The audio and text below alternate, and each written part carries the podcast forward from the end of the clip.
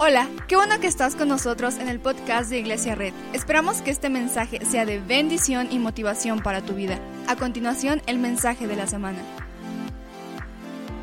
Y vamos a hablar de otro concepto que también es peligroso que esté en nuestra boca. Y este es la crítica. Vuelta con nadie y dile crítica. Ahora quiero aclararte algo. Yo sé que aquí nadie ha criticado nunca a nadie. Entonces, esto es, para, o sea, para que lo aprendamos nada más, ¿no? O sea, como para cuando o sea, para lo que hace el vecino, ¿no? O sea, nosotros no, nosotros somos tan muy buenos y hablamos palabras de bendición, entonces uh, vamos a hablar de la crítica. Vuelta con alguien dile crítica. La crítica es algo que todos hacemos. Quiero que veamos el versículo nos vamos a basar, nos vamos a, nos vamos a partir. Está en Juan 8 del 1 al 11, lo vamos a poner aquí en pantalla y dice, pero Jesús se fue al monte de los olivos. Al amanecer se presentó de nuevo en el templo y toda la gente se le acercó y él se sentó a enseñarles. Los maestros de la ley y los fariseos llevaron entonces a una mujer sorprendida en adulterio y poniéndola en medio del grupo le dijeron a Jesús, Maestro, a esta mujer se le ha sorprendido en el acto mismo de adulterio. En la ley Moisés nos ordenó apedrear a, tales mujeres. ¿Tú qué dices? No sé si has visto que últimamente se ha dado en esta corriente de que todo, todo nos ofende y, todo mundo es ofendido por cualquier cosa que están haciendo noticieros y entonces ponen a alguien y empiezan a tenderle una trampa, ¿no? Así como, ¿tú qué opinas? Que las mujeres deben trabajar y el chavo se pone nervioso y, dice, eh, eh, sí, pero solo en la cocina. Y, ¡uh! memes y videos y lo ataca y, y entonces le tendieron una trampa. Entonces, esto estaba pasando con Jesús. Jesús lo mandaron a, a traer al programa de Ventaneando de ese entonces y estaba Pati Chapoy junto a él y Jesús estaba en medio. Entonces de repente estaba Pati Chapoy, Pedrito Sola. Era, era una mezcla de, de, Televisa y Tebasteca ese tiempo porque también estaba este, Pepillo Origel. Estaba Daniel Bisoño, estaba Atala Sarmiento, toda esta bola de chismosos, ¿no? Y estaban ahí, entonces Pati Chapoy, antes de empezar, él, habla con Pedrito Sola y le dice, ¿y si le tendemos una trampa a Jesús? Pedrito Sola dice después de la mención de Hellmans, claramente. Sí, me late. Habla con Daniel Bisoño. ¿Cómo ves? Sí. Vamos a dar una trampa a este Jesús. Porque está ganando mucha gente. Mucha gente lo está siguiendo. Atala Sarmiento no habló, como siempre. Y, y entonces de repente van a ponerle una trampa a Jesús. Y entonces de repente empieza a ponerse todo medio turbio. Dice, Jesús, di, ¿Qué opinas de una mujer que fue cachada haciendo esto? Digo, la ley dice que, es que hay que apedrearla. Jesús dice, ah, me están poniendo una trampa. Televisión Nacional, todas las mamás están lavando los trastes, están viendo este momento. Los hijos no lo están viendo porque ya salieron a jugar fútbol. Los papás ya están en la mesa así. No. Y Jesús se queda pensando y dice, el 6 dice, con esta pregunta, ponme el 6, le estaban tendiendo una trampa para tener de qué, qué, acusarlo. Pero Jesús se inclinó y con el dedo comenzó a escribir en el suelo. Y como ellos lo acosaban a preguntas, Jesús incorporó y les dijo, aquel de ustedes que esté libre de pecado, que tire la primera piedra. Todos los cristianos aplaudimos en nuestras casas, bien Jesús, así se hace. Pedrito Sola comenzó a decir Hellmans, Hellmans, Hellmans. Pati Chapoy dijo, vamos a un corte comercial. Prácticamente Jesús le, le respondió, el que no tenga suficiente material para hacer un programa de él, que tire la primera piedra. ¿Quieres hablar de esta mujer? ¿Qué acerca de ti? Muchos historiadores dicen que mientras Jesús se inclinaba, comenzaba a escribir los pecados de todos los demás veía a uno y le decía, ah, hijo, vio, vio Club de Cuervos en tres horas. Volteó a ver el otro y dijo, uh, no, este está muy grave, no, no les voy a decir qué es, no. Y uno a uno iba viendo, es, o sea, prácticamente le hizo como el peje cuando sacaba sus cartulinas. Ah, dices que esta mujer hizo esto y mira, te caché a ti. Ah, tú Pedrito Sola, dices que hizo eso, mira lo que te encontré a ti. Entonces, de repente, televisión nacional, todo el mundo quiere juzgar a esa mujer. Y Jesús en lugar de juzgarla, volteó con todos después de haber escrito, no sé, nadie sabe realmente qué escribió, muchos piensan que fue eso, pero la parte más espiritual yo creo que escribió los pecados de los demás, ¿no? Y, y se inclinó y dijo, el que esté libre de pecado, que tire la primera piedra. Imagínate esa mirada de Jesús tan imponente y, tan fuerte, volteando a ver de cómo estás juzgando a una mujer y de repente... Y entonces todos empiezan a irse y decir, oh, qué golpe tan bajo Jesús. Y entonces, de repente la mujer se queda con Jesús y Jesús le dice, no, yo no te condeno, vete y no peques más. No sé cuántos hemos sido objeto de la crítica. La crítica es algo que destruye. La crítica nunca va a ser algo que sirva para crecer. Yo sé que en México decimos, ¿y la crítica constructiva qué? ¿No? Te voy a hacer una crítica, pero constructiva. Sí. Feo, ¿no? Ah, yo sé que hemos adoptado este término de crítica constructiva para quizá hablar de otra cosa.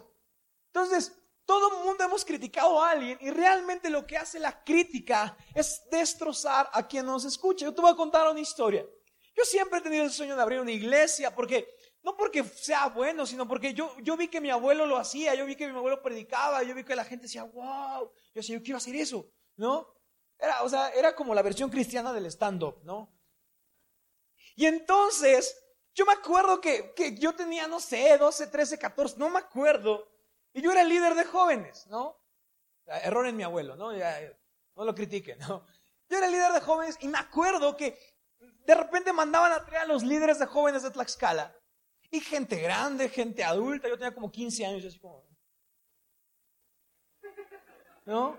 Y entonces, no voy a hablar de nombres, ¿no? Porque me pueden escuchar en el podcast, ¿no? Pero les digo y lo quitamos, ¿va? Y entonces, y entonces estaba yo en la mesa y de repente decían, ¿cómo vamos a alcanzar a los jóvenes de Tlaxcala? Y yo decía, ¿por qué no hacemos lo que nos gusta a los jóvenes? Y decían, no, hay que traer a, a, Fernel Monroy con remolineando. Y yo así como de, los vas a correr.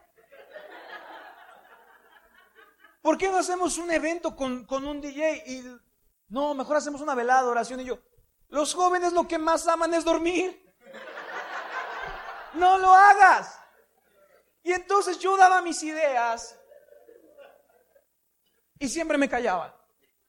Me decían, tú ni siquiera eres líder, ni siquiera tienes edad, tú ni siquiera has estudiado para ser líder de joven. Tu abuelo te manda porque no hay otro. Y digo, era cierto, pero que no se manchen. Y entonces me empezaban a criticar. Y entonces empezaron a encontrar fallas en mí.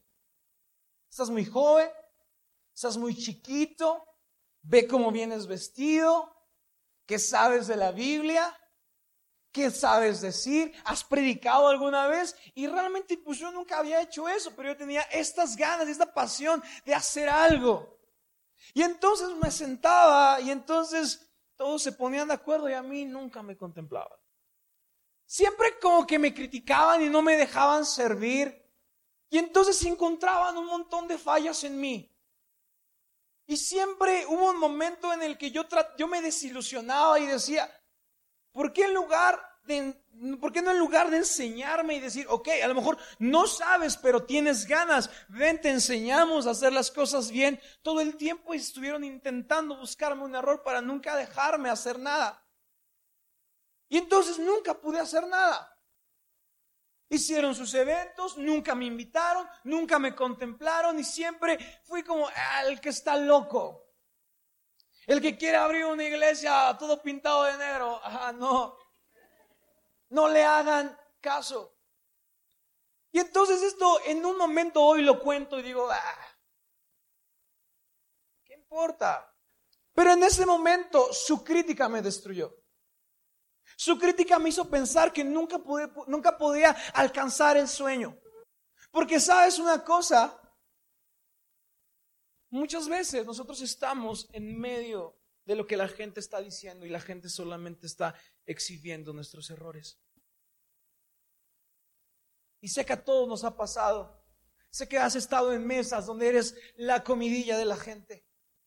Sé que has estado en grupos de WhatsApp donde solamente, mandan memes en tu contra.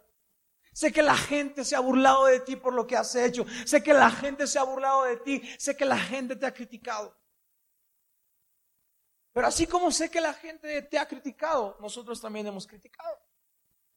Odiamos que la gente nos critique, pero criticamos.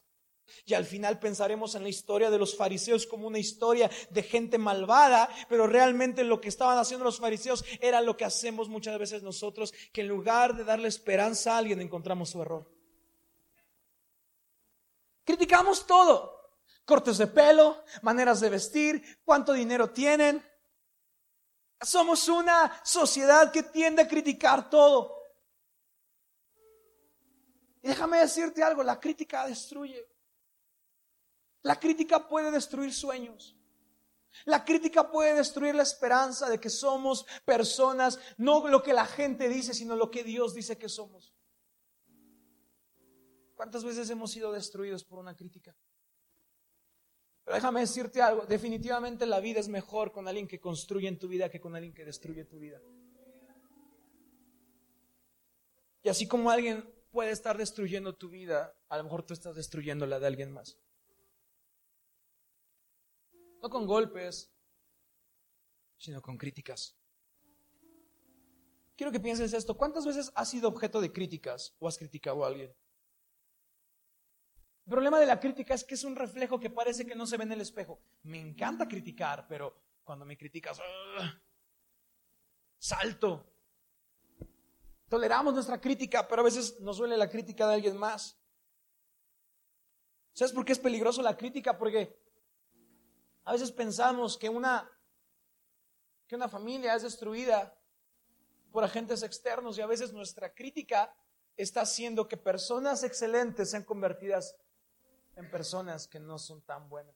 A veces nuestra crítica ha convertido a nuestros padres, a nuestras parejas y a nuestros hermanos y a nuestros amigos. La crítica los ha convertido en personas con potencial a personas de las que solamente nos gusta criticar.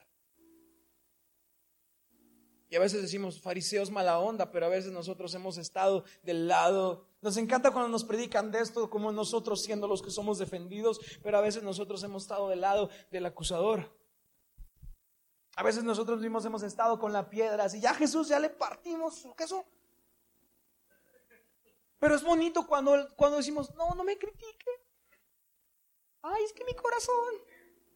Pero cuando hemos estado con la piedra delante de alguien, exhibiendo sus errores, no nos hemos dado cuenta que a lo mejor destruimos una vida, que a lo mejor destruimos un sueño, que a lo mejor destruimos la vida de un niño al no dejarlo danzar aquí arriba, que a lo mejor estuvimos a punto de destruir el sueño de Iglesia Red solamente por encontrar errores y no encontrar propósito. La iglesia yo no quiero que sea un lugar donde encuentre errores, sino yo quiero que sea un lugar donde da esperanza. La crítica destruye, amigo. La crítica destruye. No te sientas mejor de que criticas las cosas. No eres mejor si eres un criticón. La Biblia dice que el que no refrena su lengua destruye, pero el sabio trae sanidad. ¿Cuántas veces en lugar de, sanar una herida, la hemos abierto más profundo solo por criticar? Y a veces ni nos damos cuenta lo que son críticas. A veces ni siquiera nos damos cuenta qué hemos hecho. Amamos criticar a alguien hasta que nos ponemos en el lugar de la mujer. Y entonces estamos en el suelo y estamos con una multitud acusándonos de todo lo malo que hemos hecho. Pero en la historia de esta tienes dos opciones. O eres una persona que expone errores como los fariseos. O eres una persona que da esperanza como Jesús. ¿Sabes por qué criticamos? Criticamos por tres cosas. Porque creemos que somos mejores.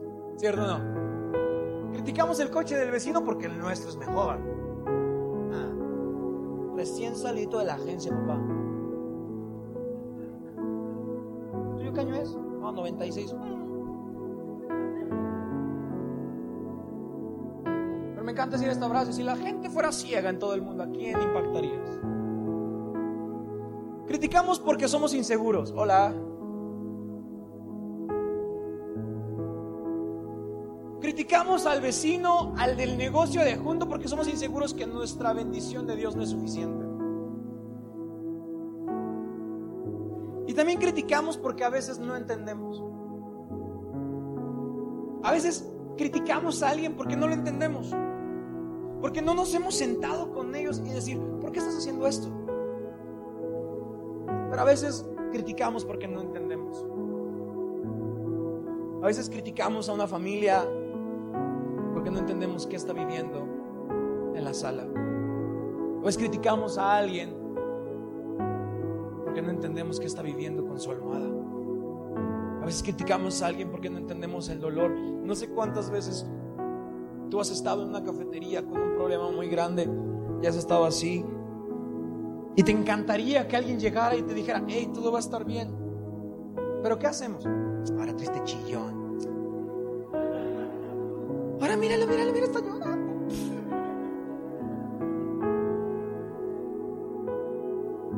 Veces criticamos a alguien que va con su ramo caído, con su peluche.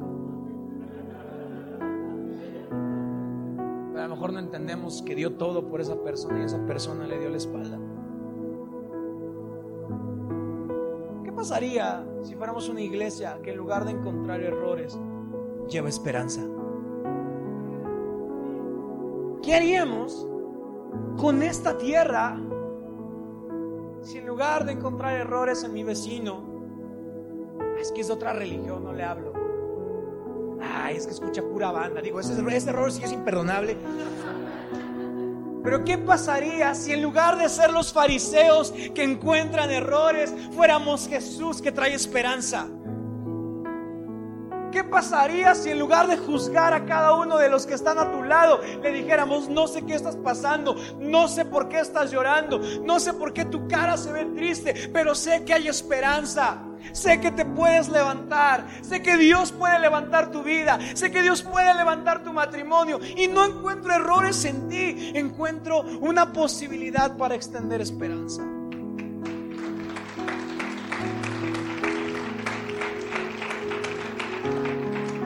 Porque un criticón encuentra a una persona y la destruye. Pero un portador de esperanza encuentra a una persona y la vuelve mejor. Imagínate que el equipo de acá fuera encontrador de errores y no fuera portadores de esperanza. Sabes, al final, al final todos no queremos parecernos al diablo, pero no quiero sonar fuerte, pero ¿sabes cuál es uno de los apodos del diablo? El acusador. ¿Cuántas veces has acusado a alguien antes de darle esperanza? ¿Cuántas veces has criticado a alguien antes de darle un abrazo? ¿Cuántas veces has, has burlado de alguien sin antes extenderle tu hombro? ¿Cuántas veces has visto llorar a alguien lo has acusado de chillón en lugar de decir, no sé por qué lloras, pero la Biblia dice que si lloras, lloro contigo? Y cuando rías, reiré contigo, así que no me des control. Sabes, Jesús es un portador de esperanza. Jesús ofrece esperanza. Mientras que la gente puede ofrecer destrucción con su crítica, Jesús nos ha enseñado que no debemos criticar, sino debemos ofrecer esperanza.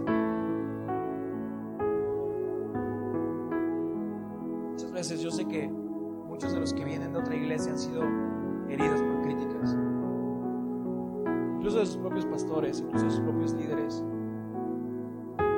Y a nombre de todos les pido perdón. No me corresponde. Pero a nombre de toda la iglesia que te ha criticado, te pido perdón. Porque la iglesia no debe ser un lugar que encuentra tus errores, la iglesia debe ser un lugar que encuentra tu potencial. De antemano te pido perdón por cada uno de los cristianos que te ha juzgado mal.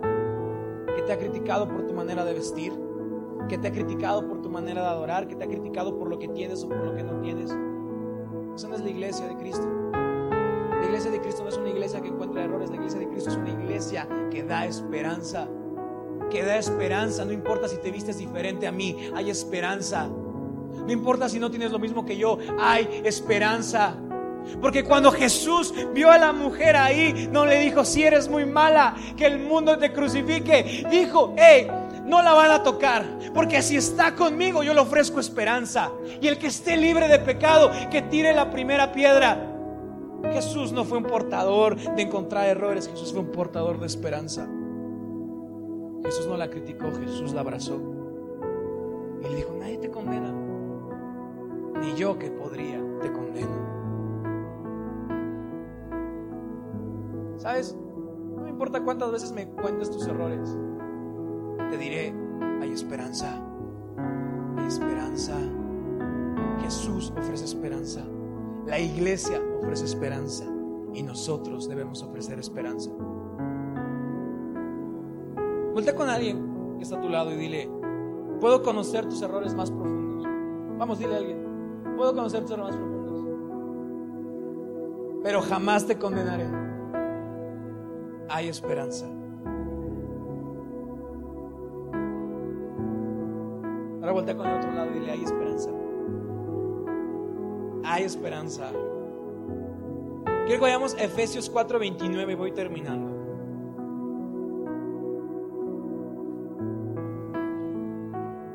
Efesios 4:29. Este, este tema pega fuerte porque todos hemos sido víctimas de crítica, ¿verdad? Y muchas veces nos han destruido, muchas veces nos han hecho llorar, muchas veces nos han roto nuestros sueños. Pero no podemos hacer nada por el pasado. Lo que sí podemos hacer es ser una iglesia que construye puentes de bendición. Ser una iglesia que levanta sueños. Ser una iglesia que levanta bendición en esta tierra. Seremos una iglesia que critica a uno u otro. Seremos una iglesia que da esperanza. No importa qué pecado tan grande tienes hoy, Dios es más grande. Y en esta iglesia yo soy una iglesia que nunca juzga y nunca exhibe al desamparado. Nunca juzga al que se equivocó, nunca juzga al que cometió un pecado, nunca juzga al que se casó y se divorció. Una iglesia que no juzga al divorciado, una iglesia que no, no, no juzga al viudo, una iglesia que no juzga a alguien que cometió un error a temprana edad, una iglesia que no juzga si ayer te pasaron las copas. No seremos una iglesia que juzga si tienes hijos, si tienes hijos. No seremos una iglesia que juzga si tienes carrera si no tienes carrera. No seremos eso. Una iglesia que trae esperanza. Seremos una iglesia que trae esperanza. Dice, por, eviten toda conversación obscena. Por el, por el contrario, que sus palabras contribuyan a la necesaria edificación y sean de bendición para quienes escuchan. No agravien al Espíritu Santo de Dios con el cual fueron sellados para el día de la redención. Abandonen, 31, abandonen toda amargura, ira y enojo, gritos y calumnias y toda forma de malicia. Más bien, sean bondadosos y compasivos unos con otros y perdónense mutuamente, así como Dios los perdonó a ustedes en Cristo. Primero, si, si tú has sido blanco de críticas y ha, ha habido una crítica que te destruyó, que destruyó tu sueño, que te destruyó una etapa de tu vida, si has vivido una crítica que no ha traído esperanza, si no ha traído algo malo, si alguien ha criticado tu negocio, si alguien ha criticado cómo te vistes, si alguien ha criticado cómo te ves, levanta tu mano derecha bien en alto y todos con los ojos cerrados. Si alguien ha criticado lo que haces, si alguien ha criticado tu familia, si alguien ha criticado a tus padres, si alguien ha criticado tus errores, levanta tu mano derecha bien en alto.